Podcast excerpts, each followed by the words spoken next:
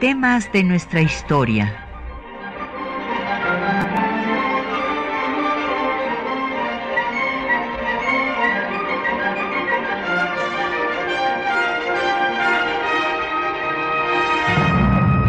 Un espacio que difunde el conocimiento del pasado para comprender nuestro presente. Programa a cargo de la maestra Patricia Galeana.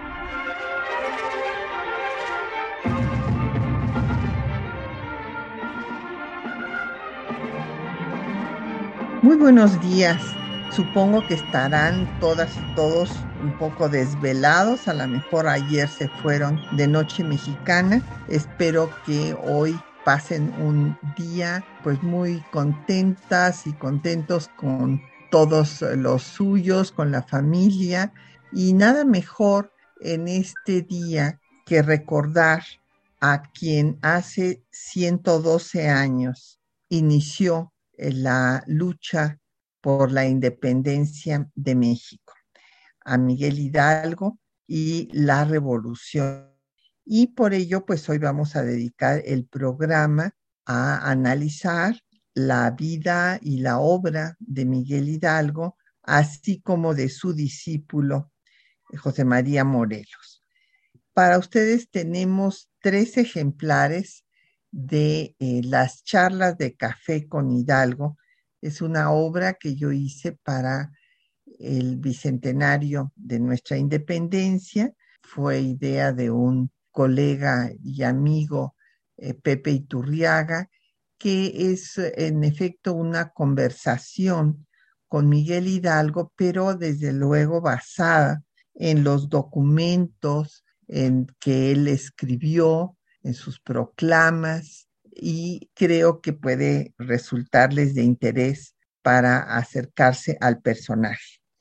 Llámenos, tenemos como siempre a su disposición los teléfonos en cabina 55 36 89 89, una alada sin costo 800 505 26 88, un correo de voz 56 23 32 81, un correo electrónico, temas de nuestra historia, arroba yahoo.com.mx. En Twitter nos puede seguir arroba temas historia y en Facebook en temas de nuestra historia UNAM. Y el programa queda en línea en el www.radio.unam.mx. Pues en efecto, gracias a que doña Josefa Ortiz pudo hacerle llegar a estos líderes que habían estado en la conspiración de Querétaro la noticia de que el intendente José Antonio Riaño había dado la orden al corregidor Miguel Domínguez, su esposo, de aprenderlos, pues pudo hacerle llegar, repito, este mensaje y entonces hubo dos posiciones. Por una parte, Ignacio Allende consideró que era mejor huir para reorganizarse, mientras Miguel Hidalgo pensó que había que iniciar ya el movimiento de independencia, la guerra insurgente como vimos en el programa pasado, ante la crisis de la monarquía española, había habido en la Nueva España, como en las otras posesiones españolas en América, se habían formado juntas gubernativas, pues se pensaba que no estando el rey, la soberanía estaba en el pueblo y que éste debía gobernarse y como estas protestas y manifestaciones pacíficas fueron reprimidas, pues entonces vinieron las conspiraciones y ya se pensó en que la única forma de lograr ya no nada más autogobernarse mientras el rey estuviera ausente, el rey al que consideraban legítimo, que era el el miembro de la Casa de los Borbones, Fernando VII, y no a José Bonaparte, hermano de Napoleón I, pues que mientras esto sucedía, debería de gobernarse con, por medio de estas juntas, pero después de la reacción de los peninsulares en contra de los síndicos del ayuntamiento que fueron aprendidos y ultimados, como el caso de Primo Verdad en la cárcel del arzobispado, y Melchor de Talamantes, un mercedario peruano que había manifestado estas ideas de hacer un Congreso Nacional, murió en San Juan de Ulúa. Entonces, ante esta actitud, repito, de peninsulares, de la audiencia, de los ricos comerciantes, eh, también peninsulares, pues se pensó que había que luchar por la independencia y esto ya se tendría que hacer con las armas en la mano. Estas conspiraciones pues fueron diversas, fue descubierta la de Valladolid y se perdonó a sus miembros porque argumentaron que le iban a guardar el trono a Fernando VII, pero la conspiración de Querétaro, que pensaba organizarse para un movimiento armado en el Tianguis que se reunía en octubre, fue descubierta antes y como repito, gracias a doña Josefa, los conspiradores que encabezados por Ignacio Allende y por Miguel Hidalgo pudieron recibir a tiempo el aviso para iniciar la lucha por la independencia de México. Entonces, vamos a analizar al personaje que toma el liderazgo, que es Miguel Hidalgo eh, un hombre carismático y que va a dar un plan de acción revolucionario, va a encabezar una verdadera revolución popular porque va a abolir la esclavitud y a suprimir las castas y a convocar a toda la población a que se sume a la lucha. ¿Quién era este personaje? Bueno, pues eh, Miguel Hidalgo, como seguramente recordarán de sus eh, clases desde primaria, se enseña que eh, nació un 8 de mayo de 1753 en la hacienda de Corralejo, en Pénjamo, y que su padre había sido administrador de esta hacienda. Él estudió en Valladolid primero con los jesuitas y después en el Colegio de San Nicolás, fundado por Vasco de Quiroga y eh, del que va a ser después rector. También eh, tuvo su grado de bachiller de la eh, Real y Pontificia Universidad de la Ciudad de México y decidió no presentarse al examen doctoral porque consideró que él sabía más que los que lo iban a examinar. Pertenecía a una corriente antimetafísica eh, racionalista llamada eh, la teología histórica de Guillermo de Ockham, que consideraba que no era posible explicar eh, la existencia de Dios. Eh, cuando fue rector de San Nicolás, pues eh, eh, ahí recibió a José María Morelos.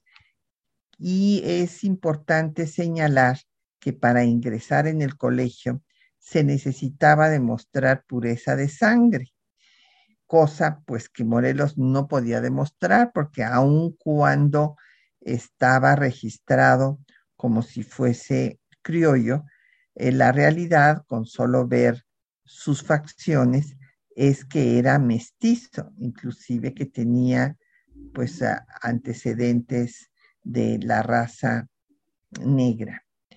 Entonces, eh, pues Hidalgo hizo caso omiso de estas características y lo dejó entrar. Ahí en este colegio también, cuando Hidalgo era estudiante, fue compañero de Miguel Domínguez. Cabe destacar que por su astucia, por la rapidez de su inteligencia, sus compañeros le decían el zorro.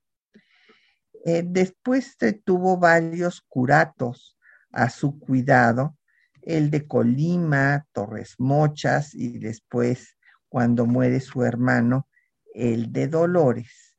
Y en todas estas responsabilidades, él trabajaba cerca de la población, les enseñaba cultivos, él cultivó también la vid y las moreras, eh, artesanías, y era un amante de la cultura. Por eso se llegó a decir que su casa era una Francia chiquita, porque hacía tertulias literarias, eh, presentaba obras de teatro y eh, pues era un personaje muy versátil, un hombre culto que gustaba eh, leer y que era un políglota. No solo hablaba latín, sino francés y las lenguas indígenas como el náhuatl, el tarasco y el otomí, y fue traductor de las obras de Racine y de Molière. Esto les puede decir pues el manejo que tenía de la lengua. Pero no solamente se quedaba con leer a los autores del siglo XVII, sino que obviamente leyó a los autores del siglo XVIII. Era un ilustrado también que intercambiaba ejemplares de la enciclopedia, y hay que recordar que en la enciclopedia participó Rousseau haciendo las voces de política, y estas lecturas que eran prohibidas por la Inquisición, pues eran las más solicitadas, e intercambiaba, eh, como digo, ejemplares de la enciclopedia para su lectura nada menos que con eh, Abadi Keipo, quien eh, lo va a excomulgar posteriormente. O sea, fueron amigos, así como tenía buena relación con eh, Riaño también, pero pues cuando él decide ponerse al frente del movimiento insurgente, pues va a tener pues que romper obviamente con estas, se rompen por sí mismas las relaciones, Abadi Keipo lo excomulga y bueno, pues eh, Riaño eh, va a ser pues el que lo combata y finalmente sucumba en la alóndiga de Granaditas. Vamos a hacer una pausa para escuchar pues eh, música y como estamos en un día festivo, pues vamos a escuchar un jarabe anónimo de la época que se llama La Alegría.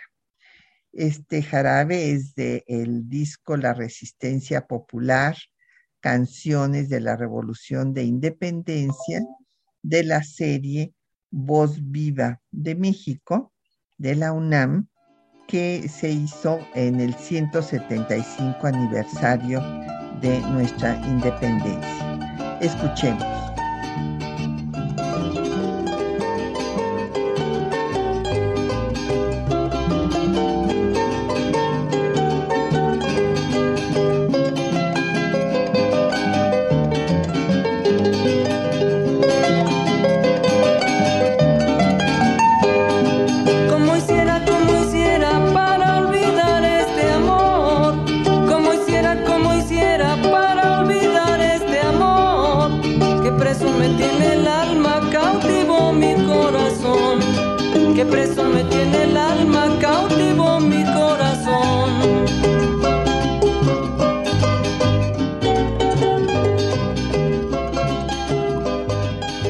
Hablaba yo de la formación de Hidalgo antes de que nos fuéramos a oír música de la época y señalaba yo que era un, un cura ilustrado y por lo tanto heterodoxo. Imagínense que en sus sermones decía cosas como que el infierno estaba en este mundo y que Santa Teresa, la máxima santa de los españoles, padecía de alucinaciones por exceso de ayuno. Por declaraciones, pues así de heterodoxas, fue citado por la Inquisición, pero logró salir avante porque, como señalaba yo, era de una eh, inteligencia brillante y pudo defenderse de los cuestionamientos que se le hicieron. Cabe destacar que Hidalgo era también un admirador del teatro crítico y universal de Feijó, y con estas ideas, pues eh, el propio intendente Riaño llegó a pensar que por su amplia cultura, Hidalgo podía ser el uno de los representantes de la Nueva España en las Cortes de Cádiz. Eh, pues sin embargo, esto no fue y después, como eh, pues comenté, eh, la vida les va a poner en lugares opuestos. y Allende, que era un militar criollo, que como en el resto de las posesiones españolas en América, van a ser los militares criollos los que encabecen los movimientos independentistas, como pues fue el caso de Bolívar, eh, de San Martín, de Sucre, y por eso el movimiento de México es un movimiento diferente, es un movimiento popular en el que participa toda la población, porque en los otros movimientos no se abolió la esclavitud al, inicio de la, independencia, sino tiempo después, y no eran movimientos populares, sino eran movimientos de la élite criolla organizada eh, militarmente. Bueno, e, eso va a distinguir al movimiento mexicano en donde no va a ser Allende el que encabeza el movimiento, sino Hidalgo. E Hidalgo, como les decía, cuando se enteran que los iban a prender, decide iniciar el movimiento y pues toma el liderazgo rebasando a Allende. En la arenga que da en la parroquia de Dolores, en la madrugada del 16 de septiembre, no, no va a decir esto de que viva Fernando VII y muere el mal gobierno. Esto no lo mencionan para nada los dos testigos presenciales que estuvieron en el acto y que después le dieron eh, su información a los primeros eh, cronistas que hicieron la historia de este proceso. Lo que él dijo fue que ya no había rey ni tributos y que este, esta gabela vergonzosa que habían tenido pues como esclavos durante tres siglos, la iban a terminar y marchar como hombres libres. Y concluye que sin patria ni libertad no puede haber felicidad. Eh, en este movimiento popular, cuando llega Hidalgo a Celaya, saliendo de Dolores, ya había 50 mil almas, como él dice textualmente, siguiéndolo. Eh, pues eh, ustedes imaginarán que esto corrió la, la información por, por toda la Nueva España y la Universidad Pontificia decidió que le iba a quitar el grado y pues Abadiqueipo lo excomulga y después todas las autoridades eclesiásticas excomulgarán no solamente a Hidalgo, sino a todos los insurgentes. Hay que recordar que la iglesia era aliada de la corona española y por eso después de la consumación de la independencia pasarán tres papas antes de que la iglesia reconozca esta independencia y lo hará hasta que lo haga la propia corona española en 1836, 15 años después de la consumación y de la guerra insurgente de 11 años. Hidalgo da en Indaparapeo a su antiguo alumno y que ahora será su discípulo porque fue su seguidor y llevó a su culminación al movimiento insurgente, a Morelos, le da el plan de gobierno que debería de seguirse para lograr la libertad y que él, Hidalgo, identifica con la independencia.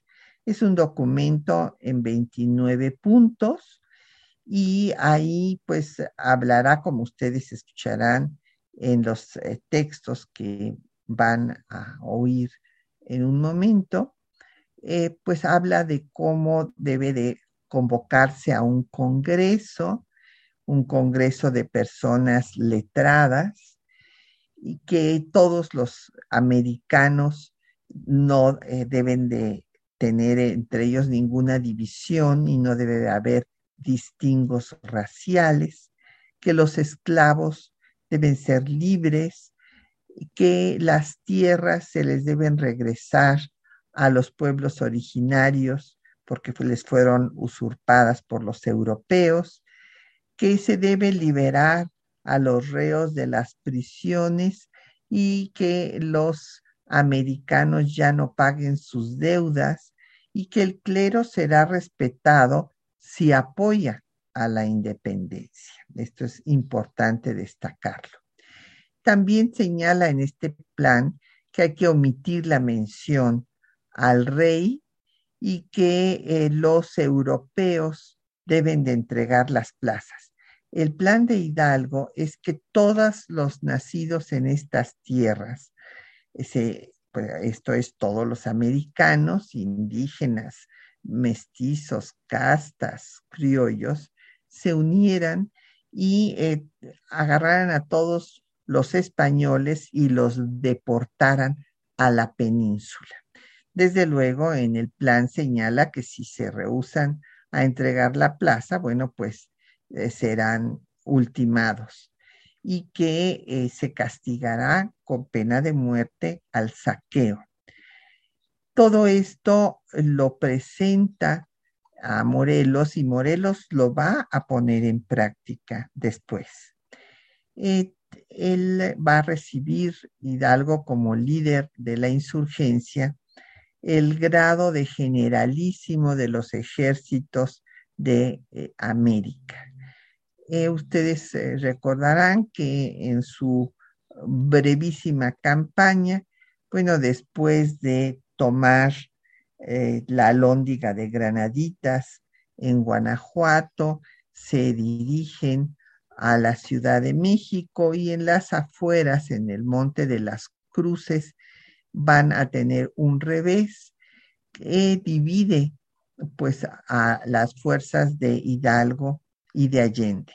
Allende quiere tomar la Ciudad de México y eh, eh, Hidalgo considera que esto no es posible, por lo cual aquí hay una división, pues ya Allende se va a Guanajuato, plaza que después va a perder, e Hidalgo se va a Guadalajara.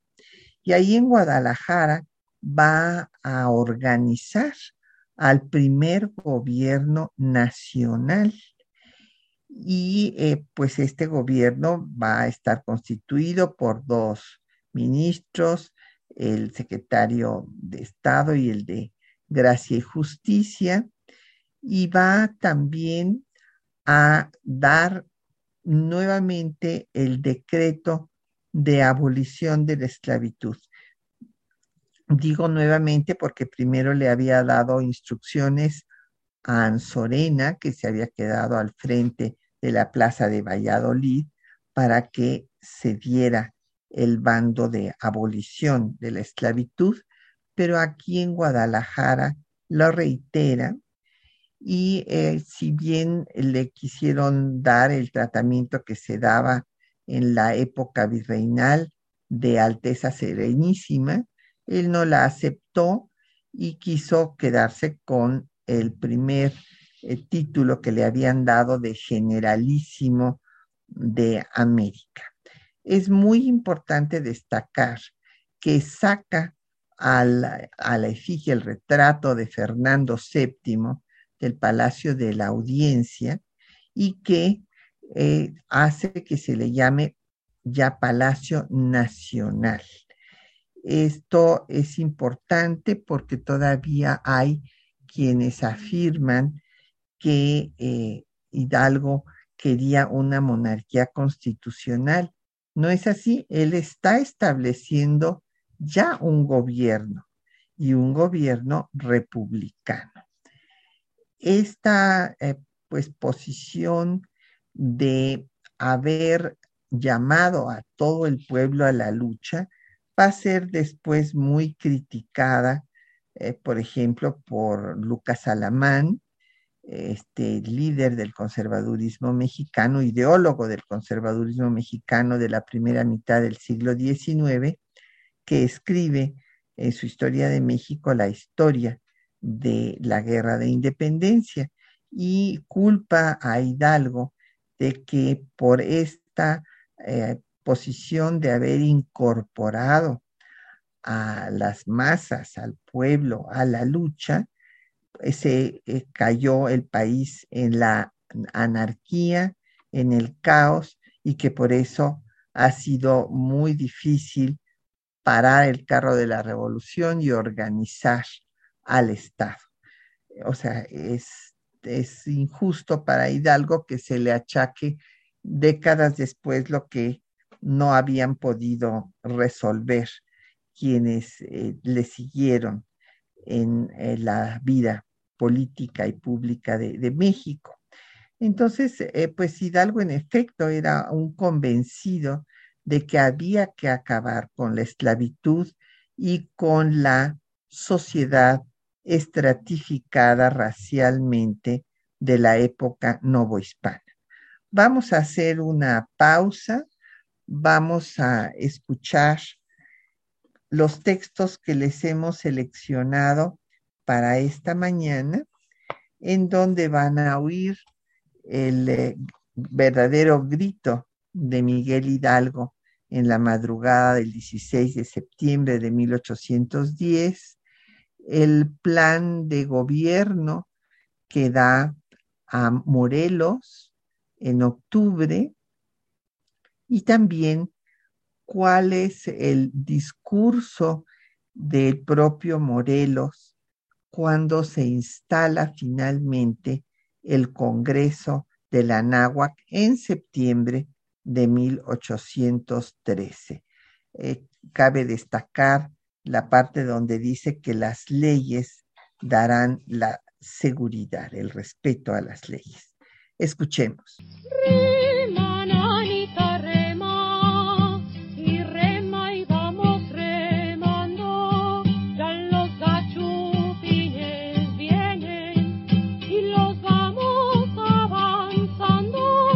La madrugada del 16 de septiembre de 1810, Miguel Hidalgo exhortó a luchar por la independencia de la América septentrional en el atrio de la parroquia de Dolores. Mis amigos y compatriotas, no existe ya para nosotros ni el rey ni los tributos.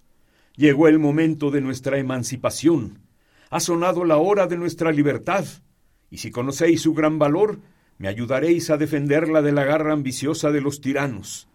Pocas horas me faltan para que me veáis marchar a la cabeza de los hombres que se precian de ser libres. ¡Viva la América por la cual vamos a combatir! En octubre de 1810, en Indaparapeo Hidalgo, entregó a su discípulo José María Morelos el plan de gobierno que debía seguir la revolución insurgente. Escuchemos los puntos más importantes. Se gobernará por un congreso de individuos doctos e instruidos se quitará el gobierno a todos los gachupines. Ninguno se distinguirá en calidad, todos se nombrarán americanos. Por lo mismo nadie pagará tributos y todos los esclavos se darán por libres. Se quitará el gobierno a todos los gachupines que han perdido el reino.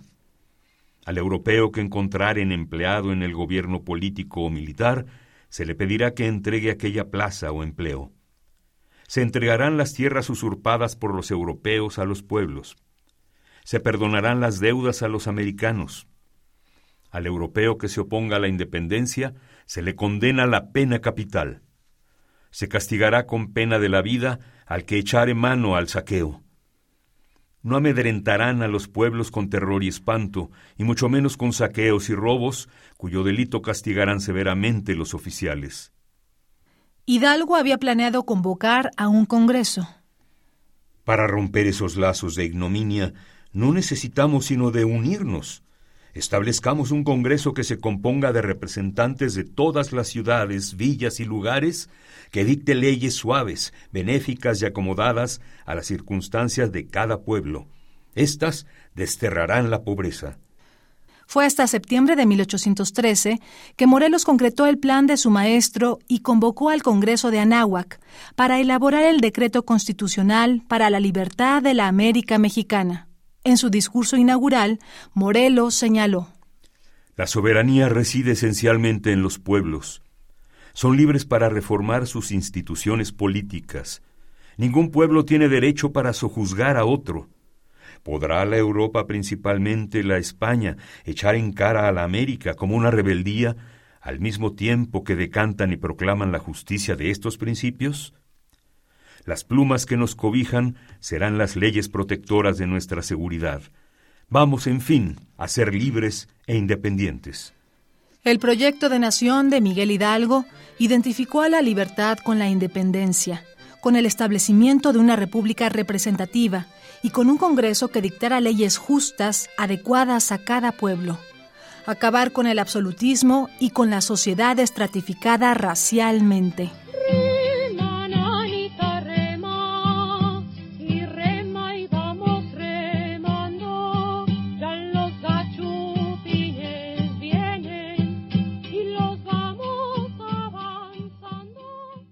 Bueno, pues ya escucharon ustedes los textos de Hidalgo y de Morelos con esta eh, pues canción del dominio popular eh, que de acuerdo con Carlos María de Bustamante se cantaba antes de entrar eh, a las batallas y pues el disco es de Alma Velasco, así cantaba México. Rema, nanita, rema.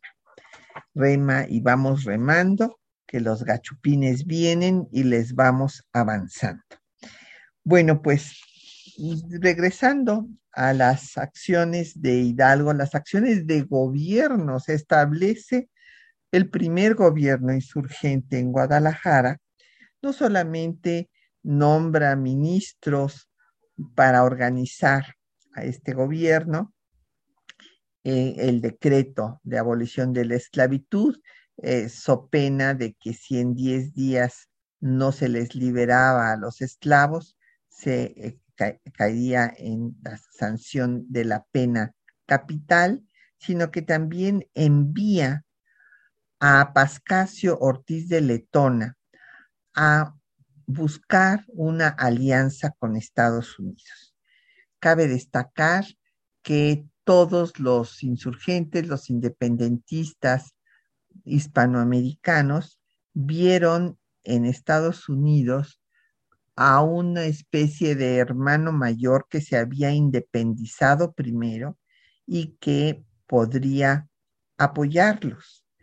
Eh, eh, Ortiz de Letona no logra salir del territorio nacional y finalmente los realistas lo aprenden y él decide suicidarse para no pues revelar eh, toda su misión. Después de esto, en 1811, en enero, eh, se da una derrota de los insurgentes en Puente Calderón y entonces eh, decide Hidalgo ir al norte a donde le alcanza Allende y le quita el mando. Eh, rechazan el indulto y eh, finalmente, pues en marzo, son capturados en Acatita de Baján y después ejecutados y sus cabezas serán colgadas en unas jaulas en la lóndiga de Granaditas hasta que sean eh, removidas de ahí en 1821 al terminarse la guerra insurgente. Cabe destacar que así como Alamán hizo una crítica de la revolución popular de Hidalgo, que además corresponde a sus ideas conservadoras. Pues los liberales también lo criticaron, liberales como José María Luis Mora y como Lorenzo de Zavala, diciendo que realmente no tenía un proyecto. Y desde 1842, y esto es muy importante destacarlo porque siguen eh, a veces eh, comentándose las críticas de Hidalgo, de, que se hacen de Hidalgo por Alamán, por Mora, por Zavala, y se olvidan de eh, la que escribió Mariano Otero desde 1842, desmintiéndolos y hablando de su republicanismo, el republicanismo de eh, Hidalgo, de cómo estaba en contra de Fernando VII, porque además tenemos una carta de Allende donde lo está tratando de convencer de que se siga mencionando a Fernando VII y de cómo estaba en contra de la monarquía y de la influencia que tenía tanto de las ideas ilustradas y el conocimiento asimismo de eh, cómo se había logrado la independencia en Estados Unidos.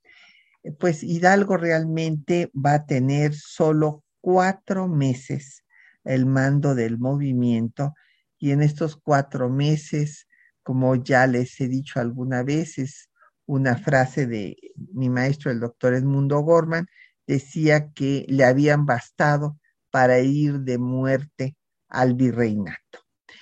Él ya no pudo poner en práctica pues su proyecto de hacer un congreso, pero este lo va a lograr su discípulo José María Morelos. ¿Quién era Morelos? Morelos pues había nacido en Valladolid, eh, como ya comenté, era mestizo, eh, tenía también raza negra, fue eh, estudiante de San Nicolás cuando Hidalgo era su rector, ahí se conocieron, fue cura de diferentes pues, poblaciones como Churumuco, Carácuaro y, y Nocutéparo, y va a convertirse en el lugarteniente de Hidalgo. Ese es el nombramiento que le va a dar Hidalgo en Indaparapeo y le pide que se encargue de insurreccionar al sur y de tomar Acapulco. Él va a realizar cinco campañas muy exitosas, finalmente sí logra tomar Acapulco, no en el primer intento, pero lo toma finalmente y libera todo lo que actualmente es el estado de Guerrero, que eh, pues eh, en ese momento fue designado como la provincia de Tecpan por Morelos. Llega hasta Oaxaca, eh, libera parte de Michoacán y tenía también el proyecto de llegar a tomar Veracruz, pero solamente logra llegar a Orizaba. Cuando es ejecutado Hidalgo, Ignacio López Rayón, que había sido su secretario, pues se considera con el derecho de tomar el liderazgo y establece una Suprema Junta Nacional Americana en Zitácuaro, a donde invita a Morelos como vocal. Morelos manda a Sixto Verduzco porque pues él sigue en sus campañas militares. Eh, la segunda campaña va a ser pues el célebre sitio de Cuautla, en donde Calleja no logra derrotarlo y él eh, logra sacar a toda su gente eh, prácticamente sin bajas, gracias a que era un magnífico organizador. Rayón, por su parte, hace un proyecto de constitución en donde todavía pues habla de que la soberanía debe estar en manos de Fernando VII. En Morelos, y está la correspondencia que fue publicada además por otro gran historiador, el maestro Ernesto Lemoine Villicaña. Y en esta correspondencia podemos constatar cómo Morelos le dice a Rayón que eh, la monarquía está bien para la vieja Europa, pero que las nuevas naciones americanas deben organizarse en una república. Eh, lleva a cabo, entre tanto, su tercera campaña, que logra tomar Oaxaca, y en 1813, con la cuarta campaña, finalmente toma el fuerte de San Diego y Acapulco, y después de esto es que va a reunir al Congreso de la en Chilpancingo, que se va a declarar la capital de la provincia de Tecpan para este propósito. En el discurso que le escribe Carlos María de Bustamante, eh, Morelos le tacha, tacha el nombre de Fernando VII porque todavía Bustamante lo estaba mencionando y también tacha la francmasonería seguramente sabía los vínculos de, sus de su maestro Hidalgo con los masones. Y en este discurso, pues básicamente él habla de que hay que liberarse de la tiranía, menciona el principio de soberanía popular y que ningún pueblo tiene derecho a sojuzgar a otro. Después presenta los principios constitucionales con el nombre de Sentimientos de la Nación, en donde reitera la independencia de España y la eh, de la monarquía, o sea, y por lo tanto el establecimiento de una república, eh, conserva al catolicismo como religión única y eh, es importante decir que quita el pago obligatorio de las subvenciones parroquiales. Señala que pues la soberanía eh, en este momento radica en el Congreso y sugiere que se haga un ejecutivo colegiado, que los empleos sean nada más para los americanos y, que desde luego queda, queda proscrita en el territorio liberado la esclavitud y se prohíbe también la tortura y no se pagan tributos. Es importante el último de los sentimientos de la nación, que es el 23, donde se solemniza al 16 de septiembre como fecha pues ya nacional desde entonces. Estamos hablando, pues bueno, de hecho, la primera celebración eh, del 16 de septiembre la hizo el propio Ignacio López Rayón al año de haberse proclamado y pues ya aquí queda solemnizada en este documento de José María Morelos. A continuación, en noviembre se hace el acta de independencia de la América septentrional, que es redactada por Bustamante y en ella se dice que queda rota para siempre jamás y disuelta la dependencia de España. En la quinta campaña de Morelos, pues va a ser derrotado, va a sufrir pues la primera derrota en Valladolid, nada menos que por Iturbide.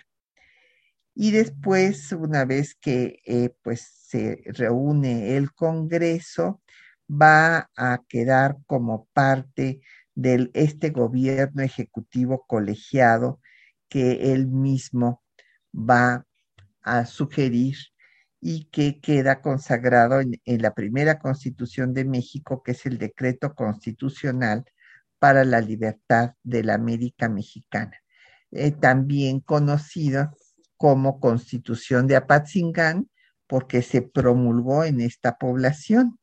Cabe destacar que fueron 19 diputados que a salto de mata, perseguidos por Calleja, muy preocupado por la fuerza que había tomado el movimiento y porque tuvieran ya inclusive una constitución, pues reforzó la lucha para acabar con los insurgentes.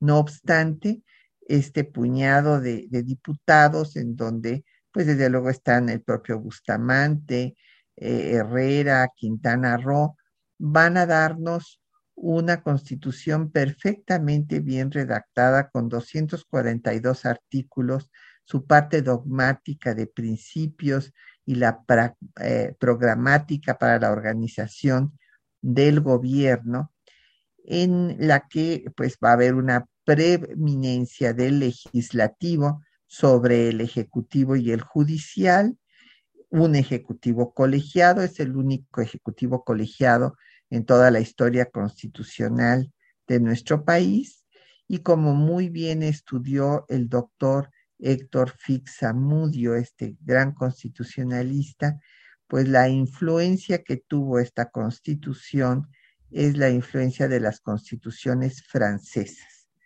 De Cádiz, lo único que va a quedar en esta constitución es la intolerancia religiosa. Después eh, de esto, pues viene un momento difícil porque va a, darse esta persecución que les decía yo y eh, pues por andar ah, pues protegiendo a los diputados y demás, finalmente va a caer también José María Morelos, como veremos después de oír otro poco de música y como repito, pues es un día de fiesta nacional, vamos a oír un son jarocho anónimo que eh, se tocaba desde aquella época que ustedes conocen muy bien porque se sigue interpretando en todas las fiestas hasta el día de hoy, que es La Bamba. También es del álbum La Resistencia Popular, Canciones de la Independencia de Voz Viva de México de la UNAM.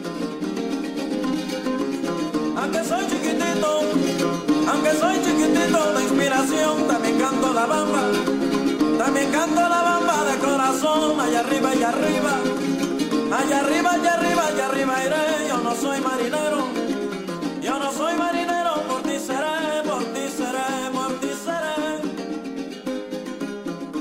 Bueno, yo quisiera decirles porque no lo anuncié en un principio que este es un programa grabado, por eso no les estamos ahorita respondiendo a sus preguntas, pero de todas maneras podemos responderles en el próximo programa.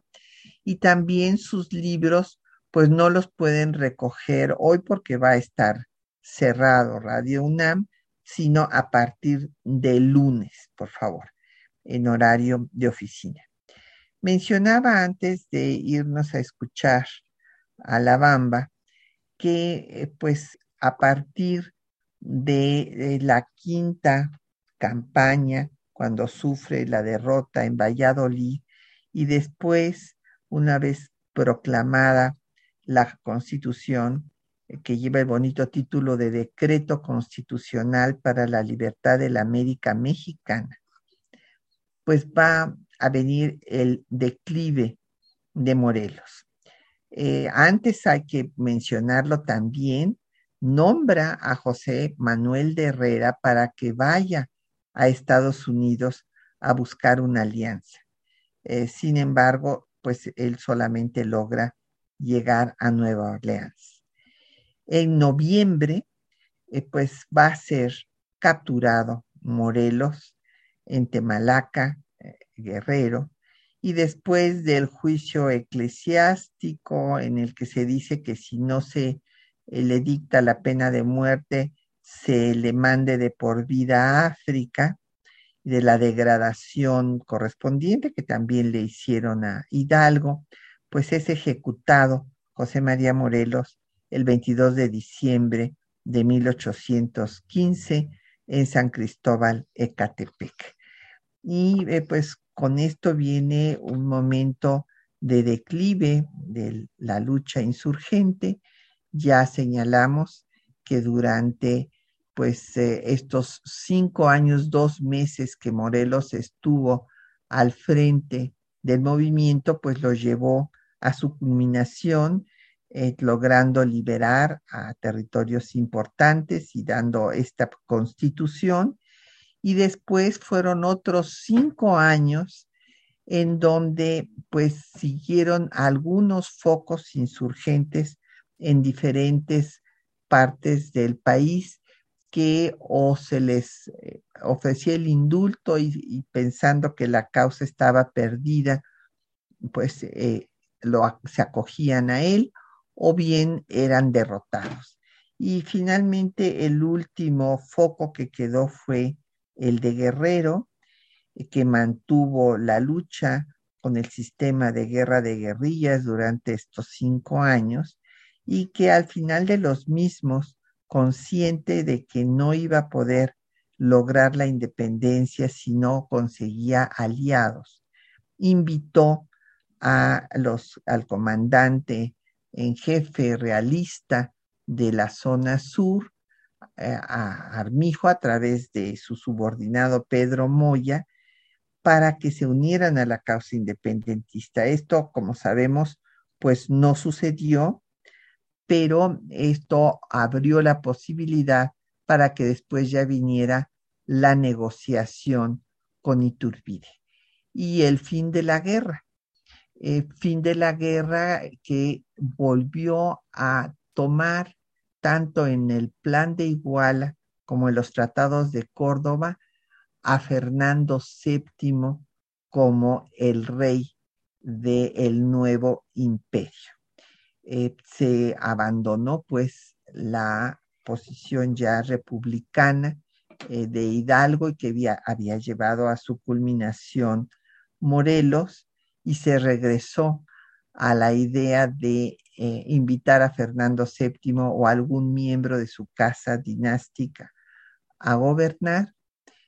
pues Fernando VII no aceptó desde luego la independencia de México ni de las otras eh, posesiones que tenía España, el imperio español en América, y va a, a desconocer a los tratados de Córdoba como ilegales, y ante esto, bueno, pues hubo el motín de Pío Marcha, este sargento de Iturbide, y eh, pues se presionó a los diputados para que le declararan emperador. Eh, Agustín I pues tuvo un reinado efímero de menos de un año, ¿verdad? Porque eh, pues empieza a perseguir a los antiguos insurgentes que eran republicanos, los borbonistas estaban también en su contra, finalmente eh, su propio ejército trigarante se une a los sublevados en contra de que hubiera disuelto al Congreso y entonces entrega su renuncia. Y después es declarado fuera de la ley y eh, finalmente pues va a ser ejecutado cuando regrese al territorio nacional al eh, pues haber sido declarado enemigo del Estado mexicano. Pero el que caiga el imperio de Iturbide no quiere decir que no haya una corriente monarquista importante que en cada crisis de la República cobra fuerza, sobre todo después de eh, la guerra de conquista territorial que Estados Unidos infligió a México, arrebatándole más de la mitad del territorio nacional.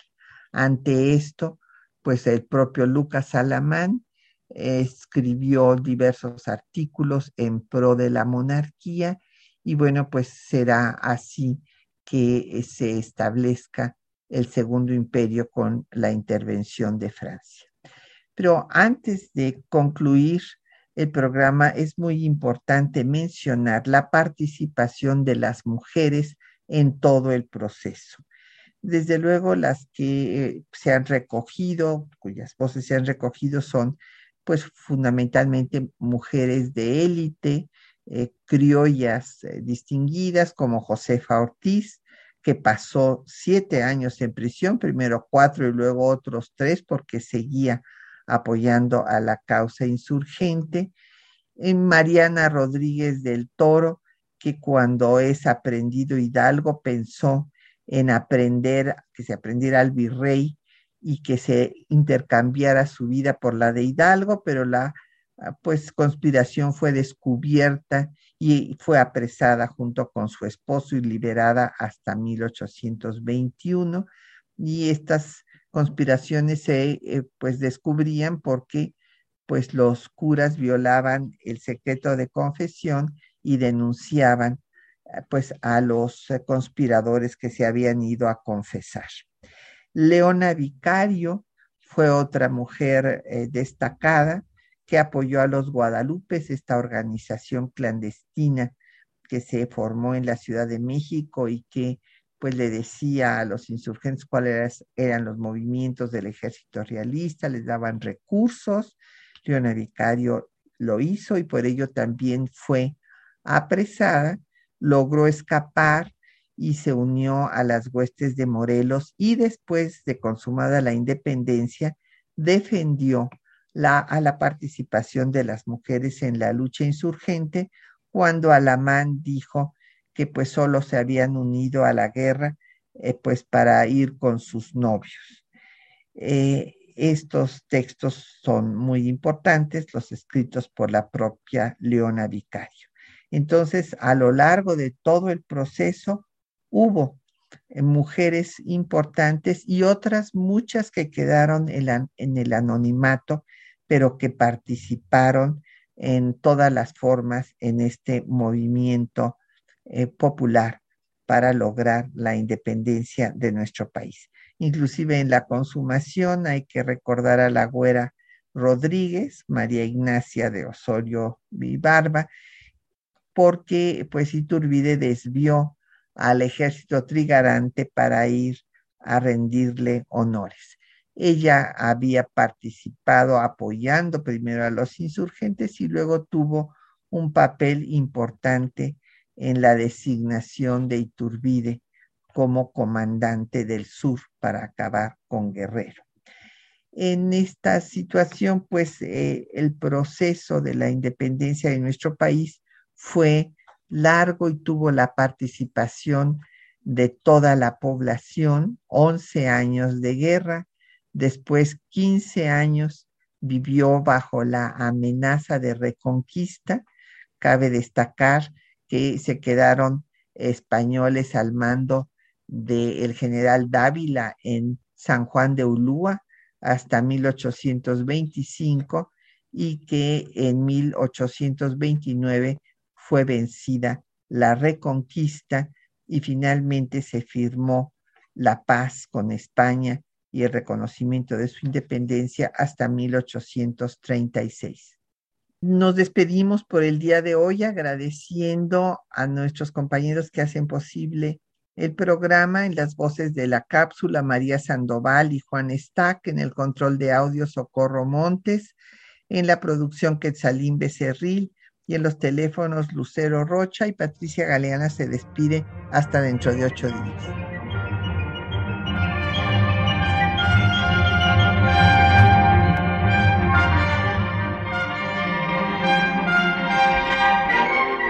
Temas de nuestra historia.